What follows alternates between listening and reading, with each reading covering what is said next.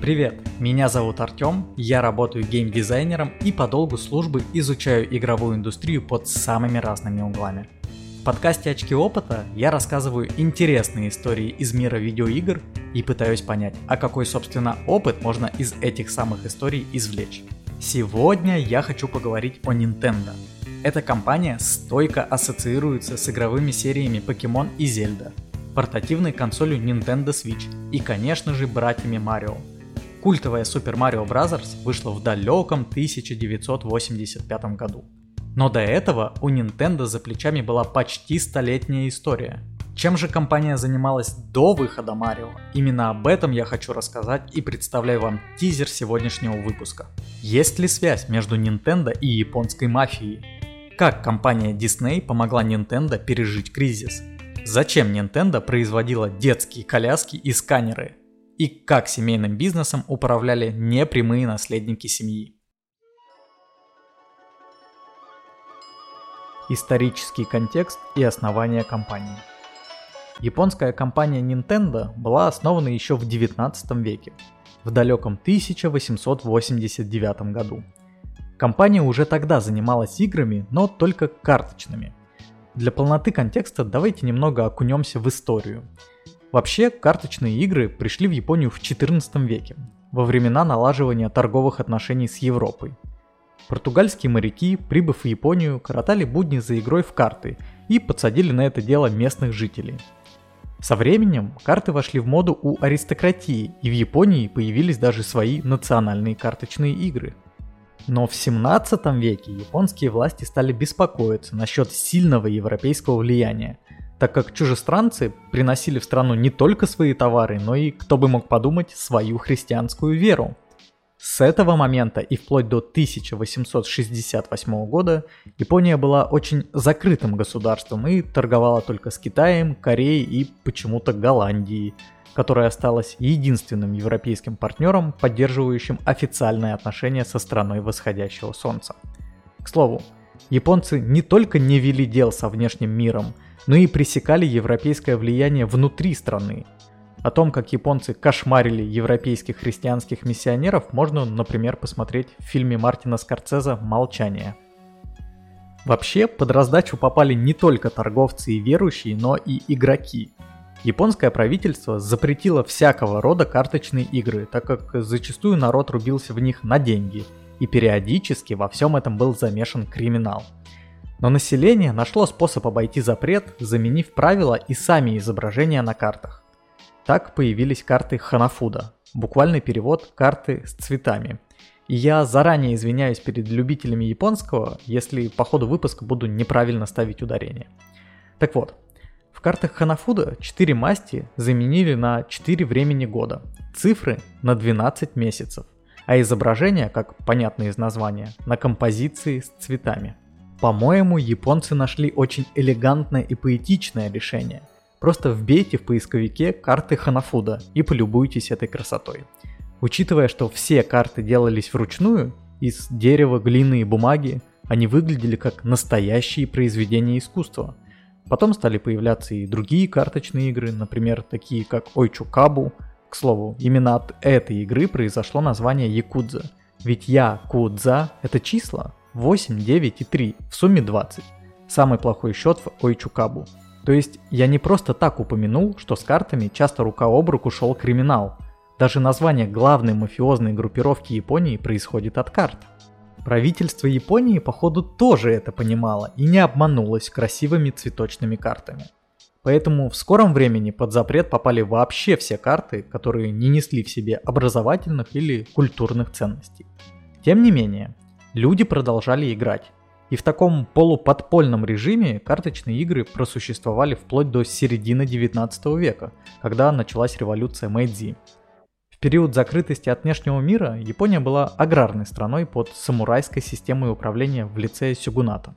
Но часть населения хотела перемен, что и привело к революции, гражданской войне, а затем и переходу к императорскому управлению с полноценным правительством.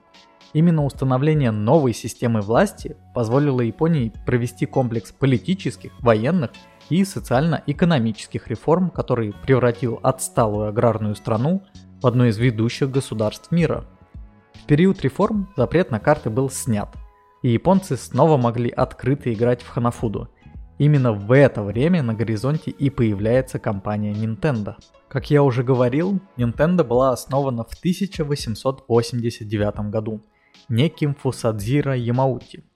Сама по себе история основателя Nintendo довольно интересная. Дело в том, что его настоящая фамилия не Ямаути, а Фукуи. Когда парню было 16 лет, родители попросили его взять в жены старшую дочь из богатой семьи Ямаути, в которой не было мужчины-наследника, но зато был очень доходный бизнес по обработке и продаже извести. Вообще, в те времена браки по расчету были вполне себе стандартной практикой.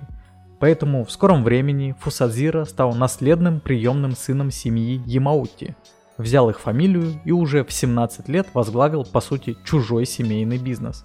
Мы не так много знаем об основателе Nintendo, в интернетах даже нет его фотографий.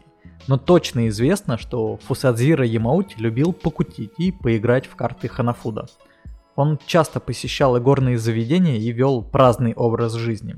Но вместе с этим он обладал талантом предпринимателя – Например, он сразу же переименовал компанию по добыче извести, как будто показывая, кто здесь теперь новый босс, и сразу же начал расширяться, открывая офисы по всему городу.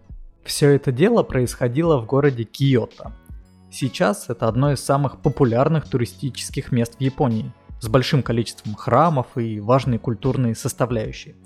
В конце 19 века Киото тоже был популярным местом, но с несколько другой атмосферой – Прежде всего, это был портовый город, в который приплывали местные и иностранные купцы за рисом, известью и другими товарами. Как и в любом портовом городе, в Киото была куча горных заведений, трактиров и борделей. И важной частью портовой жизни были, конечно же, карты Ханафуда. Фусадзира варился во всем этом и видел, что карты набирают все большую популярность. Основной бизнес шел в гору, и предприниматель задумался об открытии новой компании – он хотел совместить свои увлечения и набирающие оборот тренды, поэтому выбор пал на производство и распространение карточных игр. Он купил небольшой пустой дом и организовал там фабрику по производству карт, а заодно и магазинчик по продаже этих самых карт. Ямаути на то время был 21 год. Забавно, но название Nintendo пришло из народа. Сам предприниматель никак не назвал свою компанию – Просто над магазином была вывеска Ямаути Фусадзира Шотон, что можно перевести как «книжный магазин Ямаути Фусадзира». Но местные называли магазинчик просто Ямаути Nintendo. Откуда вообще взялось слово Nintendo и что оно значит? Ну, тут все не так просто. Официальная версия компании в том, что она не знает точного перевода названия Nintendo. Наиболее распространенным вариантом является Пусть боги решают нашу судьбу. Это сложно понять нам, русскоговорящим людям, но иероглифы в японском языке могут толковаться по-разному, и даже сами японцы не всегда знают, как их правильно переводить. Наверняка вы улавливаете, что название компании состоит как бы из трех слогов Nintendo. Это три иероглифа. Если с иероглифом до все в принципе понятно, он означает храм или святилище, некое место – Японские компании часто используют этот иероглиф, чтобы выглядеть престижнее. Но вот с частями нин и тен все сложнее. Иероглиф нин означает позволять сделать или давать свободу. А вот тен, помимо того, что обозначает небеса или боги, является частью слова тенгу. Тенгу – это персонаж японского фольклора, который стал символом для игроков Ханафуду. Этот персонаж изображался с длинным красным носом, во времена запрета карт горные заведения находились в тайных комнатах таверн и кабаков. Если человек хотел попасть в такую комнату, он тер до красноты перед барменом нос, потому что в японском языке слово «нос» произносится как «хана» – цветок. И бармен сразу понимал, что человек хочет поиграть в карты Хана Фуда и отводил его в секретную комнату. И существовали даже карточные серии, которые назывались Тенгу, в эти серии входили карты плохого качества, которые продавались задешево. В основном их покупали бедняки и различные криминальные элементы. Поэтому слово «тенгу» и лежащий в его основе иероглиф «тен» плотно ассоциировались с картами Ханафуда, только с более опасным и криминальным оттенком. И вот если сложить все три иероглифа с новой интерпретацией, а я напомню, что Нин означает давать свободу, Тен ассоциируется с Ханафуда и До это святилище или храм, то получается храм свободной Ханафуды. Я не любитель различных теорий заговоров и надуманных интерпретаций, но согласитесь, в этом что-то есть. Учитывая, что так компанию называли обычные люди, то есть это устоявшееся в народе название. Плюс первые годы существования Nintendo действительно активно продавала серию Тенгу, так как хотела завоевать массовую аудиторию. Ну и просто еще раз вспомним мои слова о тогдашней атмосфере портового города Киото, в котором царили азарт и выпивка. Как бы то ни было, Nintendo сейчас это детская развлекательная компания, и вряд ли она когда-нибудь подтвердит такую интерпретацию своего названия. Но думать об этом все равно забавно.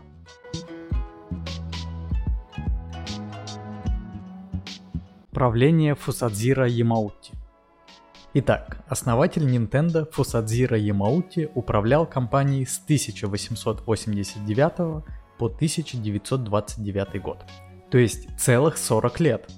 В те времена, как мы уже знаем, компания выпускала игральные карты. Это были цветочные Ханафуда, а также копии европейских классических карт с мастями и цифрами, именуемые в Японии Трамп. У меня есть теория, что великие компании не могут существовать столетиями, если у них изначально не было никаких инноваций. Такие гиганты, как Disney, Apple или Макдональдс в свое время внедрили большое количество инноваций, каждый в свою индустрию. И мне было интересно, есть ли нечто подобное у Nintendo? Был ли какой-то фундамент у будущего величия компании? Оказывается, был. Уже в начале 20 века основатель Nintendo делал довольно прогрессивные вещи. Например, он был первым, кто наладил распространение игральных карт по всей стране с помощью внезапно табака. Дело в том, что в начале прошлого века в Японии было всего две сферы с обширным распространением. Это лекарства и табак. Колоды карт по размерам были практически идентичны сигаретным пачкам. Фусадзира Ямаути тогда осенило, что карты и сигареты – это идеальное сочетание. Это сейчас мы легко можем представить себе каких-нибудь джентльменов с сигарами, играющих в покер за круглым столом, или бандитов, играющих в карты в задымленной комнате. Во многом именно Фусадзира продвинул такой образ, что именно карты – это идеальный способ расслабиться во время табачной вечеринки. Такой идеей он воодушевил японского табачного короля Китыбэй Мурай, президента компании, известной сегодня как Japan Tobacco. Она распространяет сигареты Winston и Camel. Таким образом, карты от Nintendo стали продаваться по всей Японии вместе с табачной продукцией. И в скором времени увлечение, которое оседало в основном в игорных залах, перекочевало практически в каждый японский дом. Кроме того, Фусадзира ввел инновации и в само производство. К примеру, карты европейского образца вообще создавала для него другая компания, он лишь занимался распространением под своим брендом. Сегодня для нас абсолютно привычно, что, к примеру, дизайн Apple создается в Америке, сама продукция собирается в Китае или Индии, а продается по всему миру. Но для Японии столетней давности, когда почти все карты создавались вручную и продавались в небольших лавочках, такой подход был очень прогрессивным. Таким образом, за 40 лет правления основатель Nintendo ввел ряд инноваций и создал одну из ведущих компаний по производству и распространению игральных карт в Японии.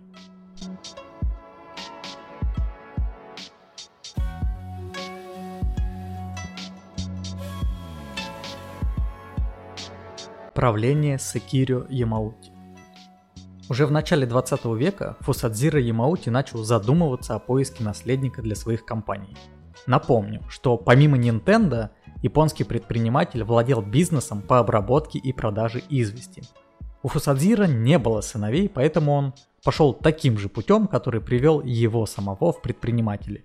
Выдал свою дочь замуж и передал бразды правления зятю. Выбор пал на Секирю Канаду, одного из самых перспективных сотрудников Nintendo. Секирио, так же как и в свое время Фусадзира, взял фамилию жены, После смерти последнего в 1929 году возглавил компанию. За 20 лет его правления в Nintendo произошли довольно значительные изменения. Ну, во-первых, именно при Sekiro компания стала официально называться Nintendo. Во-вторых, Sekiro стал продавать карты за рубеж. И в-третьих, Sekiro построил новый офис компании, который помимо того, что является важной частью истории Nintendo и в настоящий момент выступает хранилищем архивных материалов, так еще и обладает архитектурной ценностью. Это было одно из первых зданий в Киото, имеющих металлический каркас и бетонные стены. А еще при Сакире Ямаути Nintendo освоила третье направление в производстве карт. Помимо карт Ханафуда и Трамп, компания стала выпускать Каруто, образовательные карты, предназначенные, как правило, для детей. В общем, бизнес продолжал расширяться и укрепляться, но была одна загвоздка. У Секирио тоже не было прямого наследника. В браке у него родилось две дочки. Наверное, вы уже знаете, каким образом предприниматель решил эту проблему. Вообще, это дико уморительно, что семейным бизнесом по сути управляли непрямые родственники. И в этот раз такой подход дал довольно интересную осечку. Сейчас будет немного Санта-Барбары, но я надеюсь, что смогу все понятно объяснить. У Сакири Ямаути было две дочери, Кими и Така. Секирио решил разделить две свои компании, поэтому муж Таки унаследовал бизнес по обработке извести, а муж Кими – Nintendo. Нас интересует, конечно же, муж Кими, Сиканодза Инаба, который был сыном ремесленника. Судя по всему, он не особо хотел управлять крупной компанией, потому что в какой-то момент он просто бросил семью и сбежал. Секири Ямаути был в полном шоке, а в семье даже придумали байку, что, мол, Сиканодза отправили в Манчжурию, которую Япония оккупировала в 30-е годы. Благо у Сиканодзе Кими успел родиться сын Хироси Ямаути – и его дед Секирио решил, что именно внук и станет новым управленцем Nintendo. Удивительно, но сбежавший из семьи Сиканодзе объявился только в 1971 году, спустя 40 лет после исчезновения. В те времена компанией уже управлял Хироси, который получил от пропавшего отца письмо. Тот сообщал, что хотел бы повидаться с сыном. Хироси сначала не желал видеть отца, но после того, как узнал, что тот смертельно болен, все же согласился – не знаю, насколько это правда, но по легенде, при встрече Сиканодзе уже был на последнем дыхании. Он даже не смог подняться с постели и просто лежал и смотрел на своего сына с улыбкой, не в силах проронить ни слова. Спустя три дня после встречи пожилой Сиканодзе умер. Хироси присутствовал на похоронах отца, а после на протяжении многих лет регулярно посещал его могилу.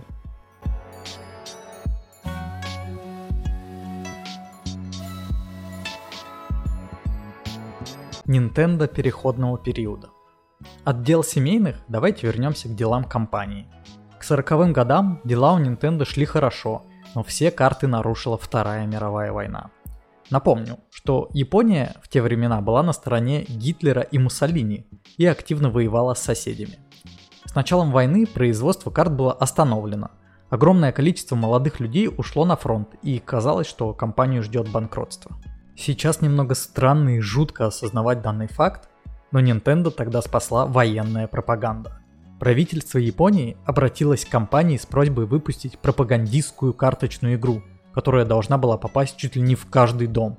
Компания согласилась и таким образом осталась на плаву, хоть и внесла не самый приятный вклад в войну. После войны Япония находилась в крайне бедственном положении. Многочисленные бомбардировки и крах режима создали ситуацию, при которой игры — это последнее, о чем думали обычные люди. Секиро Ямаути не хотел терять компанию, поэтому он пытался наладить поставки игральных карт в страны-победители.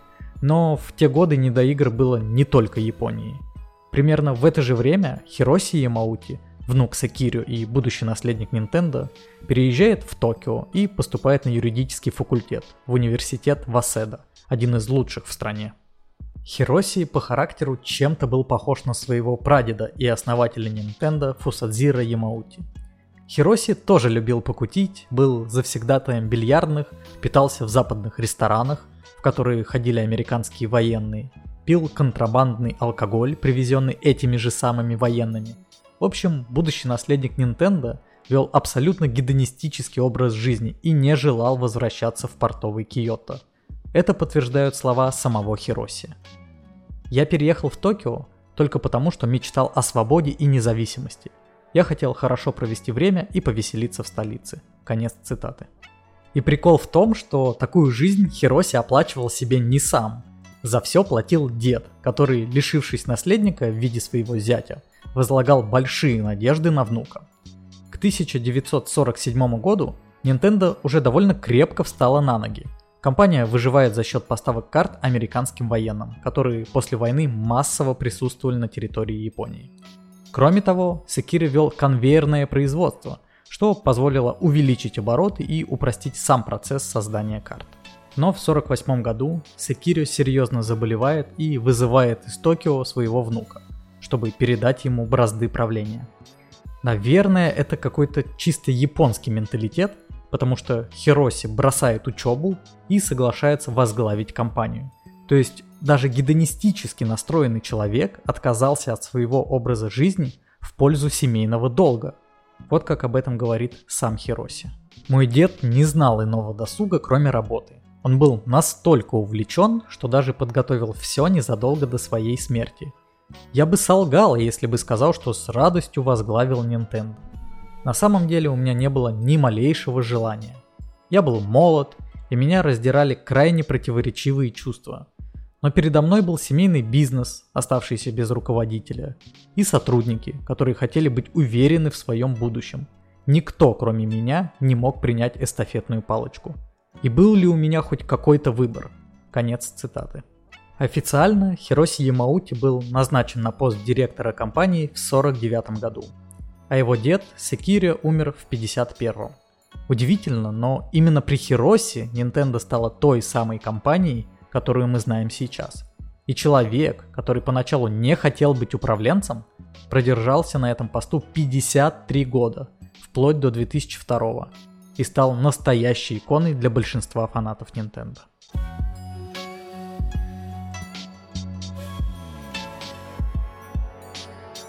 Правление Хироси Ямаути Когда умер дедушка, Хироси было 24 года.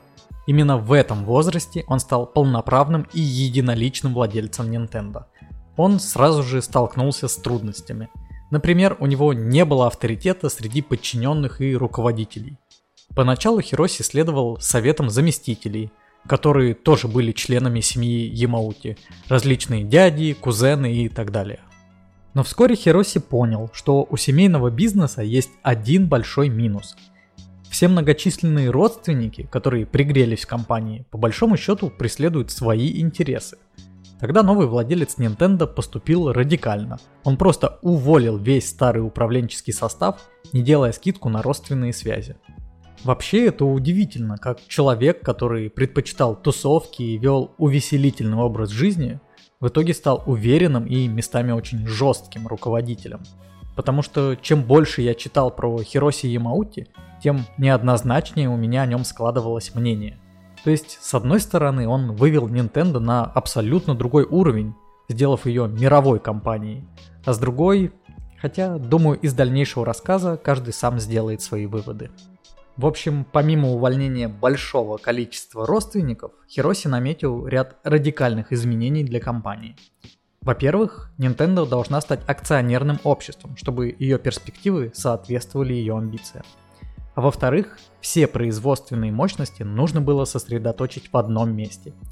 При Сакире Ямаути по городу было разбросано 4 производства – а это значит, что для всего нужна логистика и лишний контроль, что сказывалось на сроках создания карт.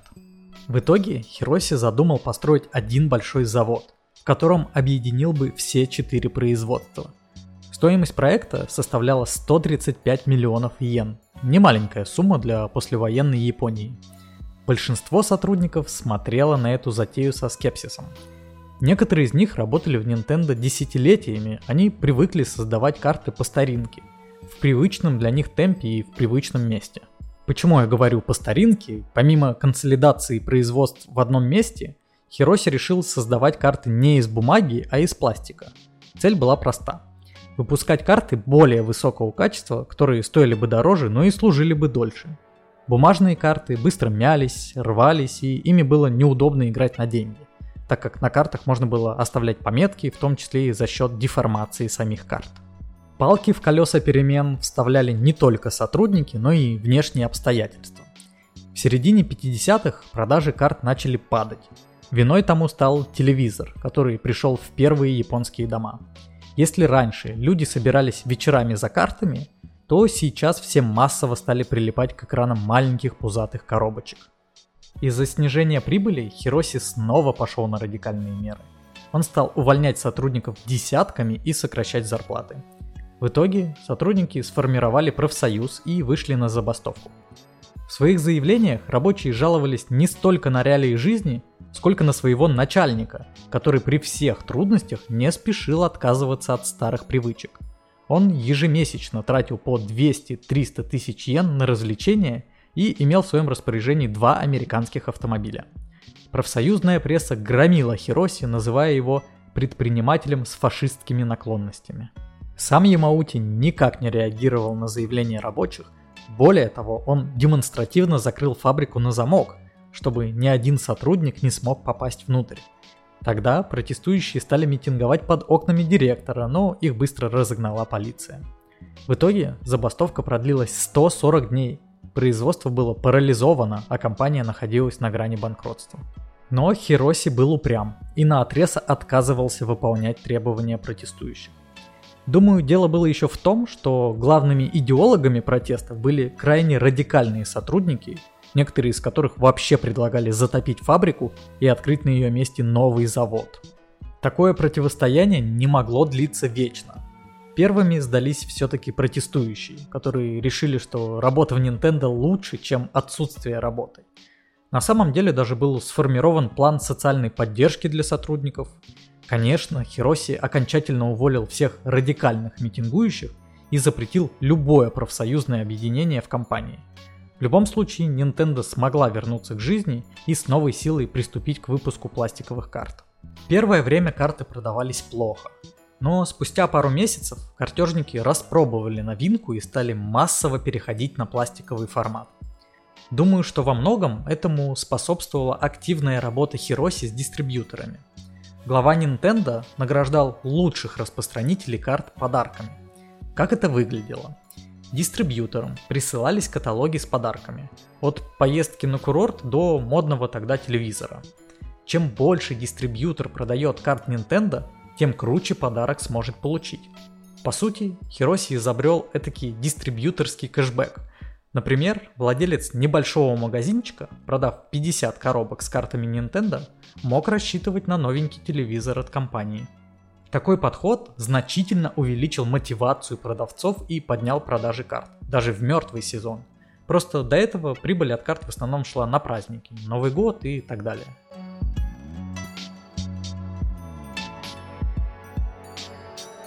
Nintendo и Disney.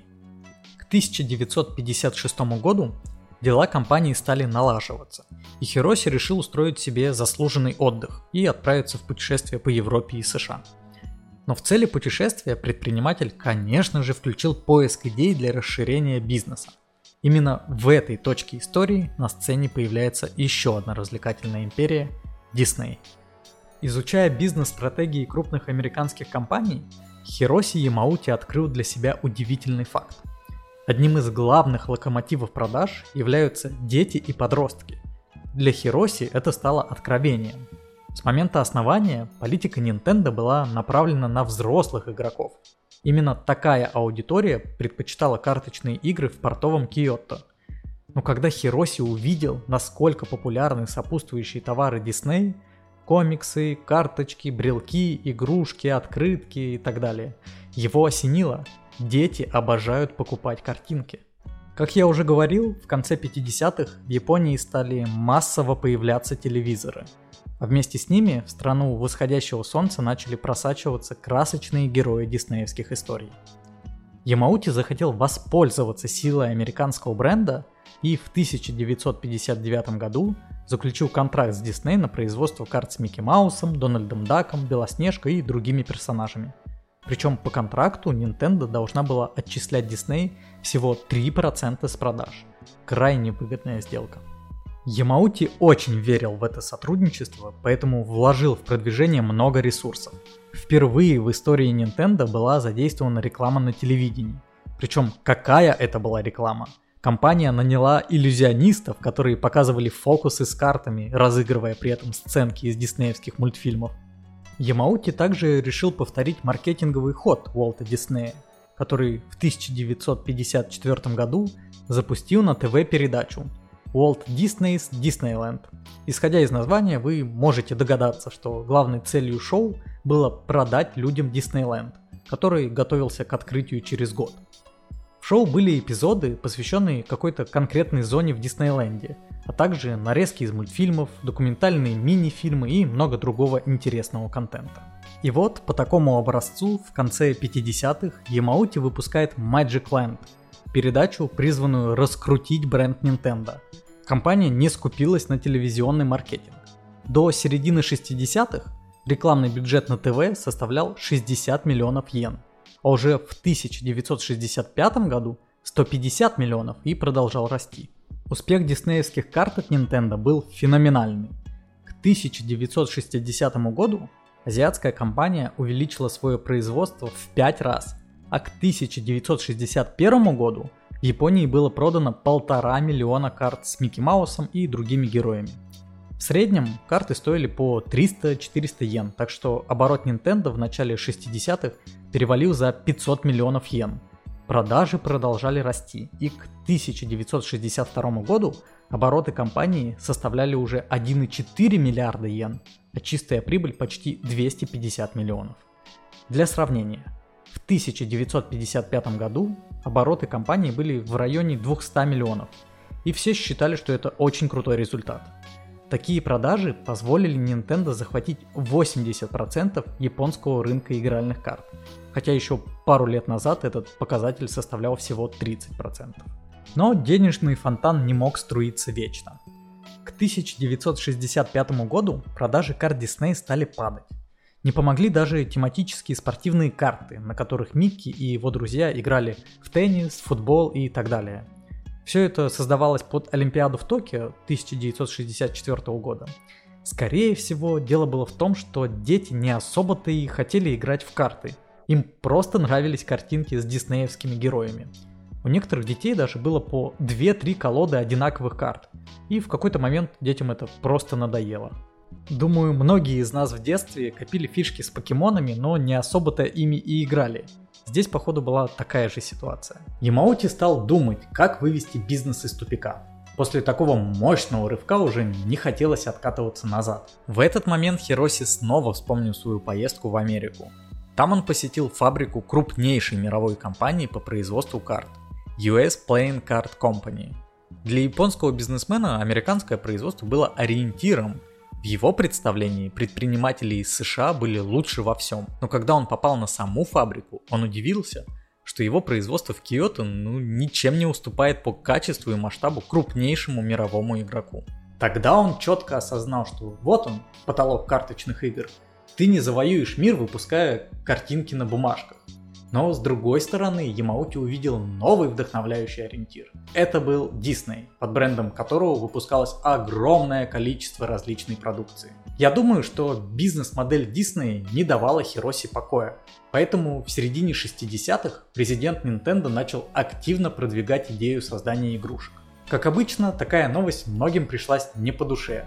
Даже родная мама говорила Хироси, что тот неуважительно относится к корпоративным традициям компании. Ведь Nintendo уже 76 лет специализируется на картах. А значит, нужно и дальше выпускать карты. Но Хироси Ямаути такое положение дел не устраивало.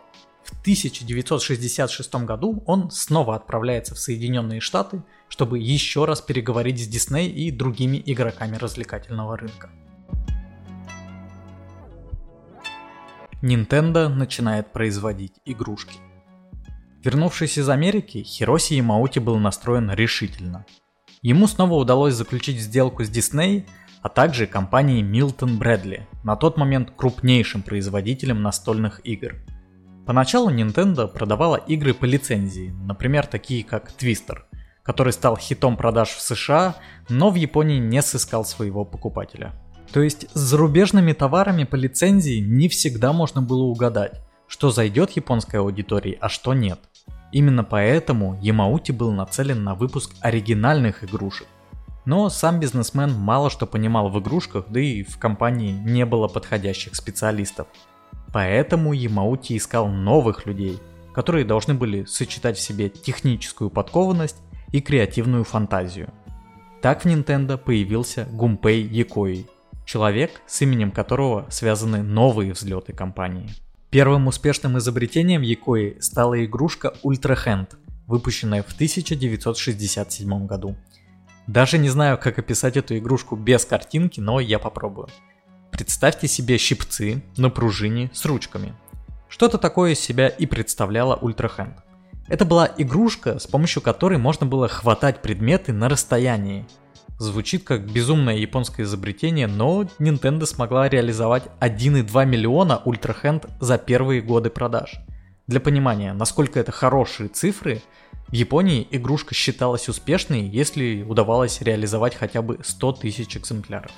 Затем, в 1968 году, Якои изобрел ультрамашин – мини-пушку, стреляющую шариками для пинг-понга. В комплекте также шла небольшая пластиковая бейсбольная бита. В Японии тогда набирал популярность бейсбол, и Nintendo продвигала ультрамашин как домашнюю установку для тренировок в бейсбол. Продвижение шло в том числе и в рекламных блоках во время трансляции спортивных матчей. Дети были без ума от игрушки. За первые три года удалось продать 2 миллиона экземпляров. Думаю, одной из причин стало то, что в инструкции сразу говорилось, пластиковые шарики весом всего в 2 грамма не разобьют окна в доме. Наверное, в этот момент родители выдыхали с облегчением и покупали своему чаду игрушку. Такая переориентация в сторону игрушек произошла для Nintendo очень вовремя. Если еще в 1967 году продажи карт составляли 70% от оборота компании, то уже в 1969 году спустя год после выхода ультрамашин, продажи карт составляли чуть более 30%. При этом в денежном эквиваленте оборот компании вырос с 1,4 миллиарда до почти 3,5 миллиардов йен. И это неудивительно. Если карты стоили в районе 300-400 йен, то, к примеру, ультрамашин в базовой версии продавалась почти за 1500 йен, а в улучшенной версии за 2800. На самом деле поразительно, как компания, выпускающая карты больше полувека, в конце 60-х стремительно переориентировалась на создание игрушек. Причем создание настолько разных игрушек. Я удивился, когда узнал, но Nintendo даже выпускала свои аналоги конструкторов Lego под названием NNB Blocks, за что Lego подали на японскую компанию в суд. Но Хироси Ямаути предвидел эту ситуацию, поэтому Кубики изначально были другой формы и имели совершенно другую систему крепления. Лего тогда не смогла выиграть суд, потому что по закону Nintendo действительно разработала свою уникальную технологию. Да, внешние конструкторы были похожи, но технически они отличались. Несмотря на это, NNB Blocks не смогли составить какую-либо вменяемую конкуренцию Lego. Материалы были дешевле, а крепления сцепляли кубики намного хуже – все-таки Лего не просто так возвышается над остальными конструкторами. Думаю, те из вас, кто держал в руках русские или китайские аналоги Лего, прекрасно это понимают. Помимо судебных разбирательств, перед Ямаути стояла другая, куда более важная с точки зрения бизнеса проблема. Рынок игрушек был очень конкурентным.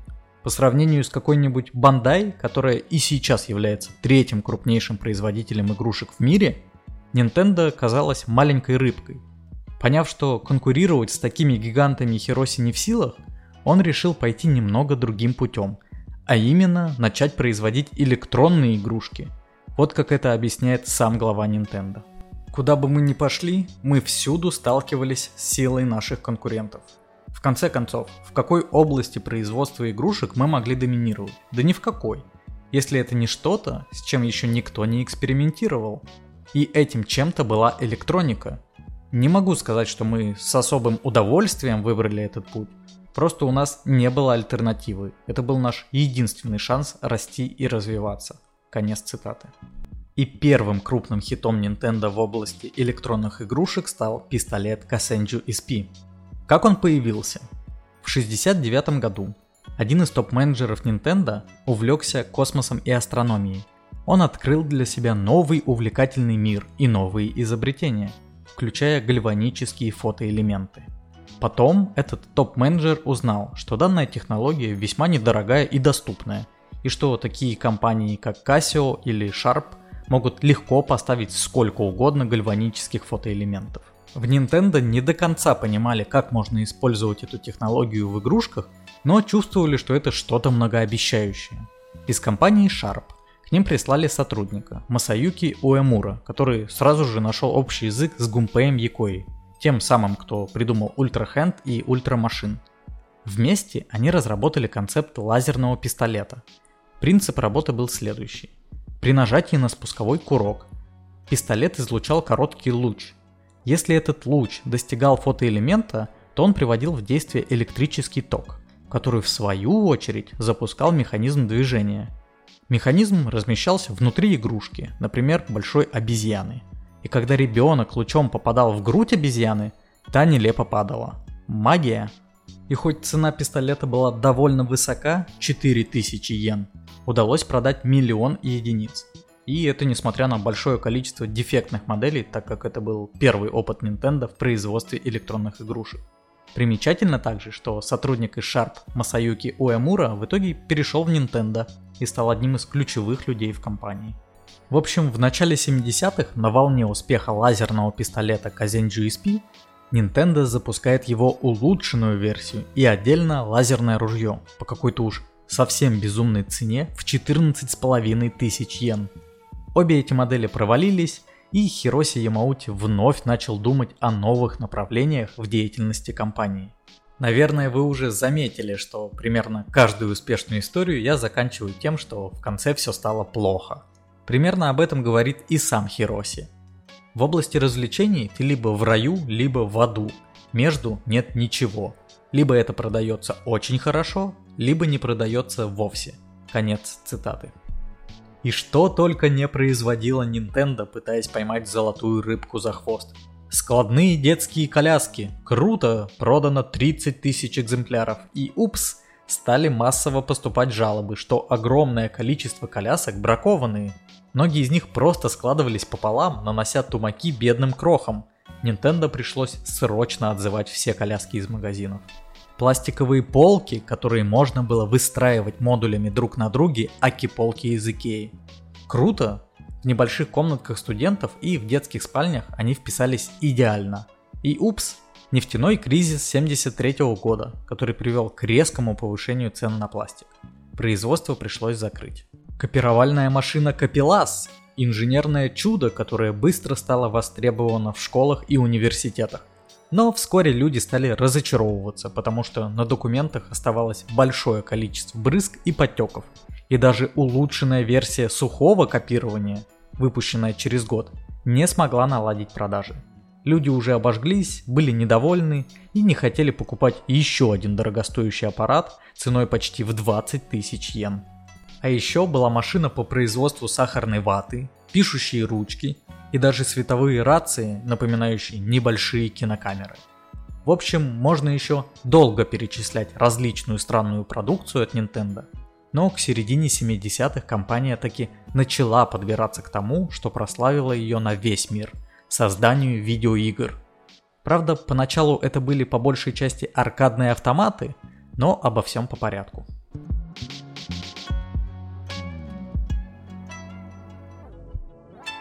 Nintendo и видеоигры. Nintendo была одной из японских компаний-пионеров в сфере аркадных автоматов, наряду с Sega и Namco. В 1973 году компания выпускает аркадный автомат Clay Shooting. У этого автомата весьма интересная история. В начале 70-х японцы повально увлеклись боулингом, еще одной американской игрой.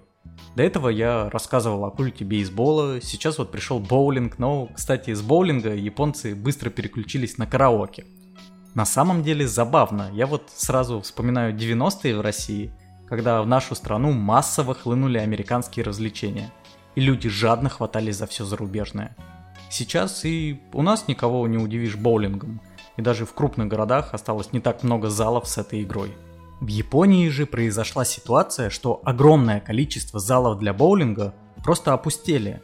Арендаторы и бизнесмены, вложившие в оснащение этих залов миллионы йен, были в шоке. Именно в этот момент Nintendo пришла на выручку. и предложила переделать залы для боулинга в залы под электронные стрельбища. Это было удобно, так как сохранялась длинная дистанция и дорожки, на которых располагались игроки с ружьями. Соревнования по стрельбе в те времена тоже пользовались популярностью, поэтому идея показалась весьма привлекательной. Но для реализации электронных стрельбищ нужны были внушительные инвестиции. Только за год компания потратила 150 миллионов йен. И это неудивительно, потому что Nintendo создала очень масштабный игровой автомат. Представьте себе зал для боулинга, в конце которого расположен огромный вытянутый экран с реалистичными декорациями природы. В начале каждой дорожки была педаль, нажатие на которую запускало на экране тарелки, летящие с разной скоростью и по разным траекториям. На тарелку нужно было навести ружье и держать 4 секунды. Тогда выстрел засчитывался, а из динамиков раздавались реалистичные звуки битой посуды. В считанные месяцы около 100 залов для боулинга захотели переоборудовать свои помещения в залы для клей-шутинг. В среднем оборудование одного зала обходилось в 40 миллионов йен. Таким образом, Nintendo могла получить порядка 4 миллиардов йен при первоначальных инвестициях в 150 миллионов. Я говорю «могла», потому что, как вы уже догадываетесь, все опять пошло не по плану.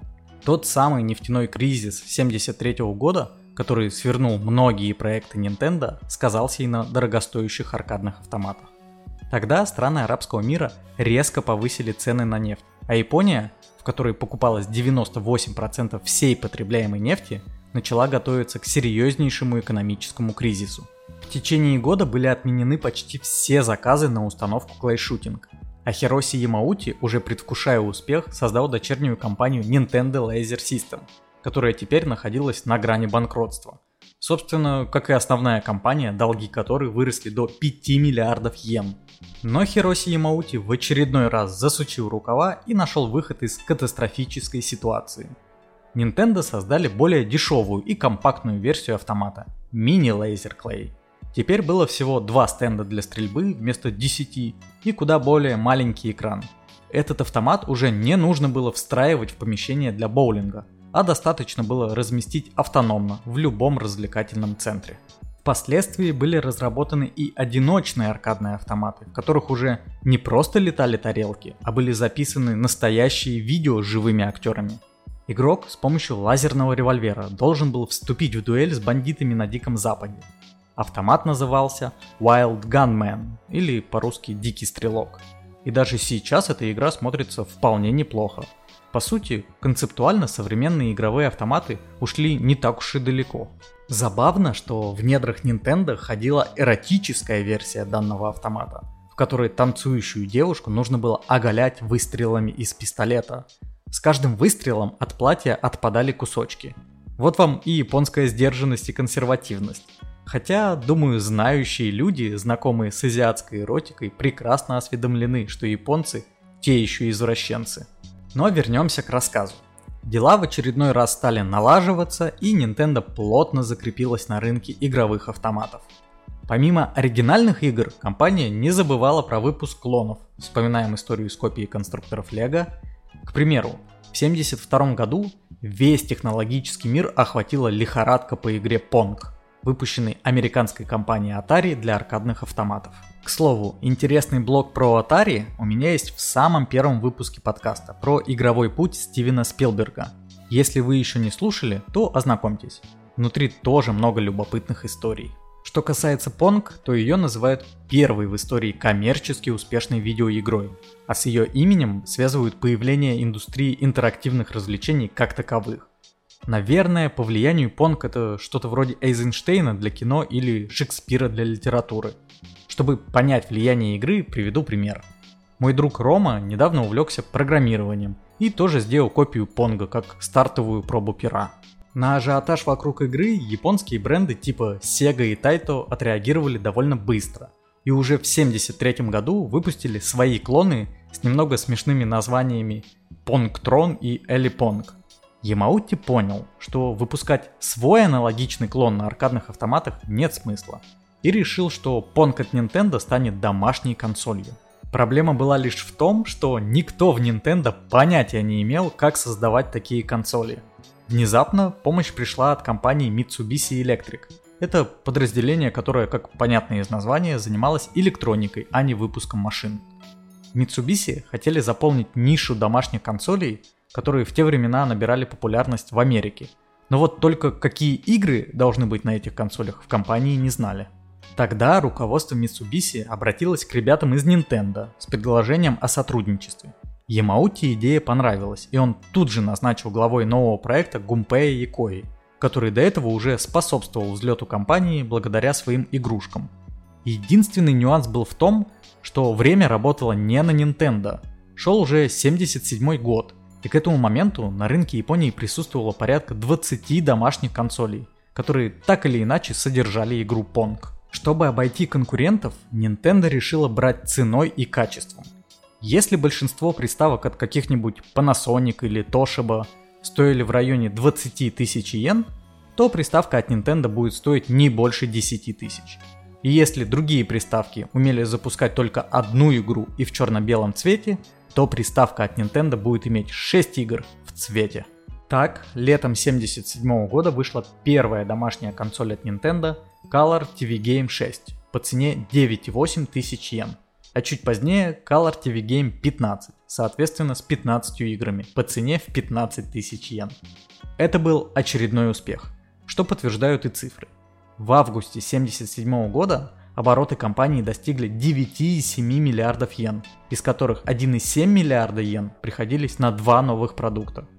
В этот момент для Хироси Ямаути полностью раскрылся потенциал видеоигр – он увидел в этом новом формате будущее для своей компании и в какой-то степени будущее для индустрии развлечений. Но пока что Nintendo находилась в догоняющих. Компания не рисковала и не создавала что-то инновационное и новое в плане видеоигр. Она по большей части копировала хиты других студий. Например, культовую игру Space Invaders, по-русски космические захватчики, от японской компании Taito. Феномен Space Invaders заслуживает отдельного выпуска, хотя уверен их и так немало на просторах интернета. Скажу коротко, что это была игра, которая оказала еще большее влияние на индустрию, чем Pong. Если Pong это Эйзенштейн и Шекспир, то Space Invaders это Звездные войны и Властелин колец. Космические захватчики сначала выпускались только в Японии, но потом захватили и американский рынок. Именно эта игра ввела понятие Killer App – это такая игра или приложение, ради которого люди готовы покупать технику. Сейчас, к примеру, игроки покупают консоли Xbox ради подписки Game Pass или приставки PlayStation ради эксклюзивов по типу Last of Us, Bloodborne и так далее. А в конце 70-х люди массово покупали игровые приставки только потому, что на них были космические захватчики. Изначально Space Invaders вышла в виде игрового аркадного автомата – и была похожа на большой обеденный стол с экраном посередине.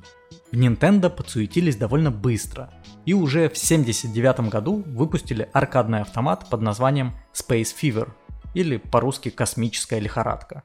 Несмотря на бесстыдный клон, игра от Nintendo являлась второй по популярности после оригинальных космических захватчиков. Компанию Taito такое положение дел не устраивало, и она даже подала иск против Nintendo – но последний каким-то чудом удалось избежать суда.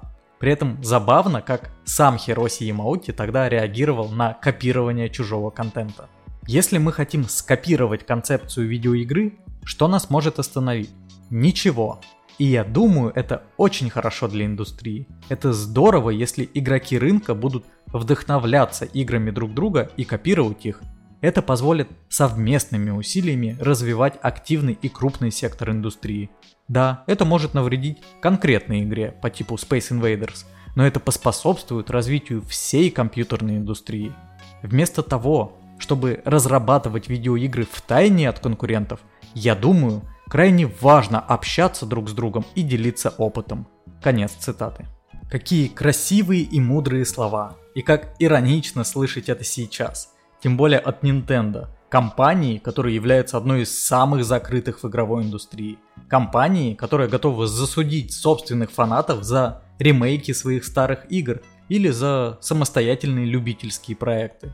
Вдвойне иронично, что компания стала такой не сейчас, а именно при самом Хироси Ямауте – только для этого нужно было выпустить свои оригинальные хитовые игры, чтобы понять, какой болезненной может быть конкуренция и утекающие денежки по чужим карманам. И это подводит нас к финальной части рассказа, в которой Nintendo создает свой первый мировой оригинальный хит, а на горизонте уже начинают маячить игровые серии Donkey Kong и Mario. Nintendo Game Watch 1980 году Nintendo выпустила карманную портативную консоль Game Watch со встроенной игрой. Это была первая японская карманная приставка с жидкокристаллическим дисплеем и первый по-настоящему мировой хит компании. В стартовый год продаж было реализовано 14 миллионов единиц Game Watch. Популярность была такова, что Nintendo в общей сложности выпустила 59 различных вариаций приставки. Существует красивая история, как уже известный нам Гумпей Якои ехал в поезде и увидел, как молодой человек, похожий на офисного сотрудника, коротал время, играя с карманным калькулятором. Тогда разработчик подумал, что было бы здорово изобрести игрушку для взрослых. Этакое карманное устройство, которое бы скрасило людям поездки и ожидания в очередях. Гумпей долго вынашивал себе идею, но стеснялся рассказать о ней – все-таки Nintendo уже давно переориентировалась на детский рынок. Но вот по счастливой случайности водитель президента Ямаути заболел, и его секретарь попросил Гумпея отвезти Хироси навстречу. Просто Гумпей был единственным человеком в компании, который водил левостороннюю иномарку, а лимузин президента Nintendo как раз был леворукий. По пути навстречу Гумпей решил поделиться своей идеей, чтобы как-то прервать молчание – Хироси Ямаути особо никак не отреагировал на идею и чуть ли не молча покинул машину и отправился навстречу. Но вот совпадение. На встрече был представитель компании Sharp, на тот момент лидера в сфере производства экранов для калькуляторов. Хироси обсудил с ним идею своего подчиненного, а спустя какое-то время нагрянул в кабинет Гумпея Якои с представительницей компании Sharp. Так проекту был дан зеленый свет. Мне кажется, что почти за каждым изобретением или созданием культового произведения стоит подобная история о случайности и везении. Но есть другая версия истории, более прозаичная, записанная со слов помощника Гумпея Якои. Первая часть истории действительно правдива. Якои увидел в поезде мужчину с калькулятором, что натолкнуло его на мысли о создании карманной игры. И он сразу же поделился этой мыслью с коллегами, но вот только как реализовать эту идею было не до конца понятно. Но первый кирпичик в фундаменте Game Watch был заложен. Вторым кирпичиком стала американская портативная консоль Microvision, которая попала в руки к сотрудникам Nintendo в 1979 году. До этого момента Гумпей Якои раздумывал о том, чтобы просто создать карманную игрушку по типу кубика Рубика. Но теперь он понял, что нужно создать именно видеоигру, запускаемую на консоли по типу Microvision – Единственное, японского разработчика не устраивали габариты. Microvision была размером с добрую буханку хлеба, только более плоскую. Гумпей Якои же хотел, чтобы его консоль без труда помещалась в карман. Третьим кирпичиком было исследование Гумпея Якои. Он наблюдал за взрослыми людьми в метро, смотрел, как они держат руки, если в них нет книги или газеты. Тогда он пришел к выводу, что консолью удобнее всего будет управлять двумя большими пальцами – и, скорее всего, примерно в это же время разработчик решил, что его приставка должна носить и практический характер. Ему нравилась идея внедрить в консоль часы и будильник. Тогда устройство станет поистину незаменимым карманным аксессуаром. Была в этой истории и компания Sharp. Но, судя по всему, сотрудники Nintendo сами пришли к производителю электроники, чтобы попросить помощи в улучшении работы своего жидкокристаллического дисплея. Но что же из себя представляла сама консоль? Для русскоязычного населения самым простым объяснением будет следующее. Помните карманную игру «Ну погоди», где волк ловил яйца? Так вот, это и есть Game Watch, точнее прямая копия приставки. В оригинальных Game Watch было большое количество игр, точнее версий приставок. Напомню, что одна приставка содержала только одну игру – Первой такой игрой стала Бол, русский мяч, которой жонглер пытался удержать несколько мячей. Потом последовала игра, в которой нужно было калашматить кротов.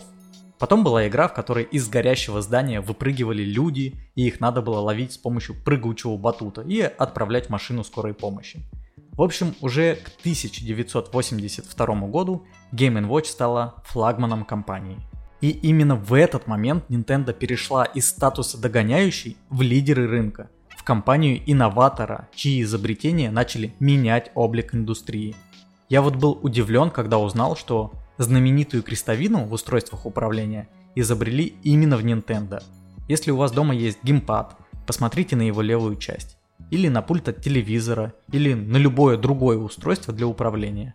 Почти везде есть эта знаменитая крестовина, к которой мы привыкли и которая сейчас нам не кажется чем-то инновационным.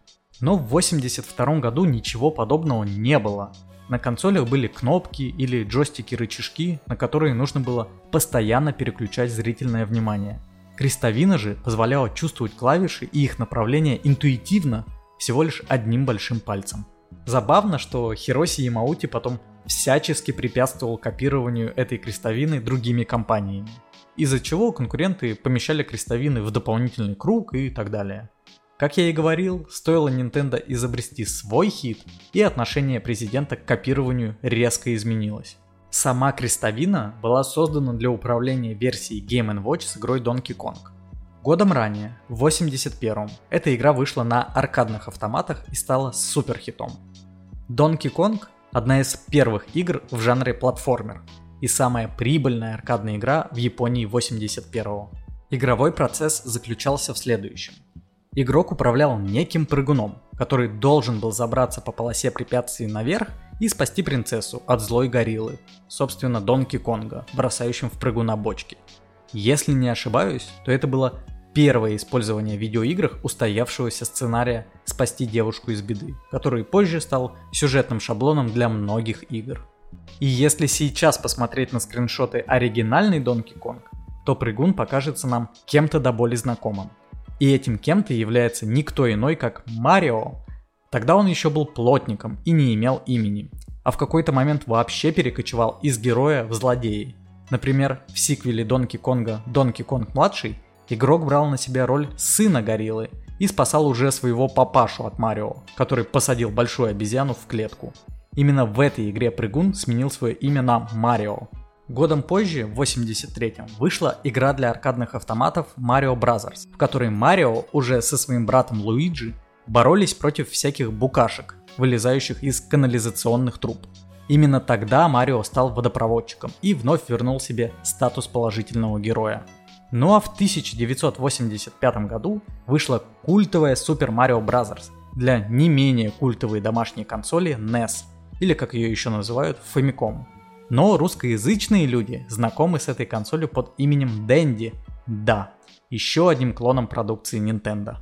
Я не буду подробно останавливаться на истории создания Donkey Kong и Super Mario Bros. или консоли Famicom. Эти истории тоже заслуживают отдельного большого выпуска. Мне было важно рассказать о том, чем именно компания занималась до выхода Super Mario Bros. В 1985 году. Ведь история Nintendo к этому времени насчитывала 96 лет, почти век. И за эти десятилетия компания создавала карты, лазерные стволы, детские коляски, конструкторы и так далее, и так далее. И только в 70-х Nintendo начала разрабатывать видеоигры. Что ж, думаю, пора подводить итоги и порассуждать, а какой же опыт можно извлечь из всех этих историй. Сейчас Nintendo это третья в мире компания по производству и распространению видеоигр с оборотами более 15 миллиардов долларов в год. Примечательно, но Nintendo по-прежнему выпускает карты. Вот что об этом говорил Хироси Ямаути еще в прошлом веке. Я бы мог сказать, раз этот бизнес больше не приносит много денег, давайте его закроем. Но Ханафуда это ведь традиционная японская карточная игра, так? И пока будут жить японцы, которые играют в Ханафуда, я хочу предлагать им этот товар. Для меня это своего рода долг. Я родился в семье, которая управляла компанией по производству игральных карт, поэтому считаю, что поддержка этой деятельности является частью моей миссии. Конец цитаты. Что же касается успеха Nintendo, то во многом это крутые бизнес-решения. Поэтому важно смотреть на свои игры еще и с точки зрения бизнеса. При этом я понимаю, что многим разработчикам это может приносить лишь головную боль и отвлекать от основного процесса. Но если у вас есть друг или знакомый, которому интересно продвижение игры и различные бизнес-процессы, вы можете подумать, как объединить свои усилия. При этом важно понимать, насколько успешным вы хотите построить свой бизнес. настоящий успех и место в истории невозможны без инноваций и новых решений. Простите за слегка пафосные формулировки, но, на мой взгляд, это действительно так.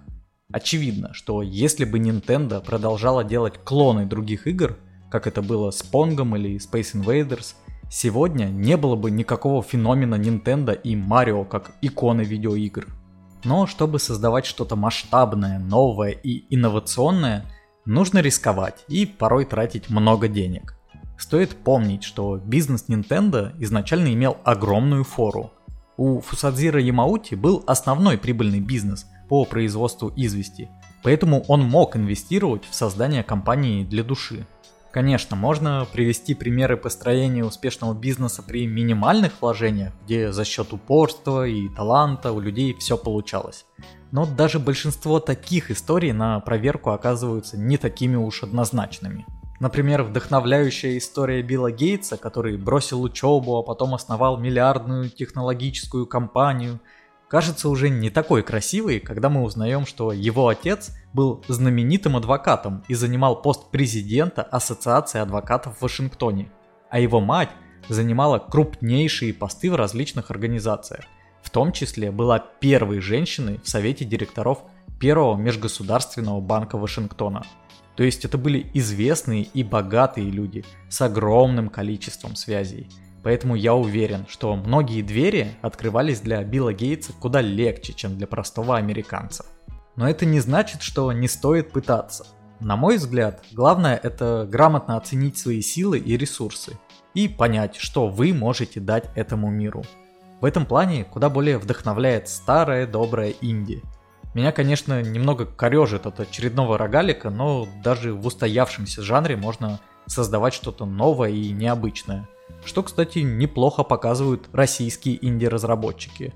Loop Hero, Poison Craft, Black Book, The Life and Suffering of Sir Bronte — это игры, которые лично меня вдохновляют куда больше, чем история того же Билла Гейтса.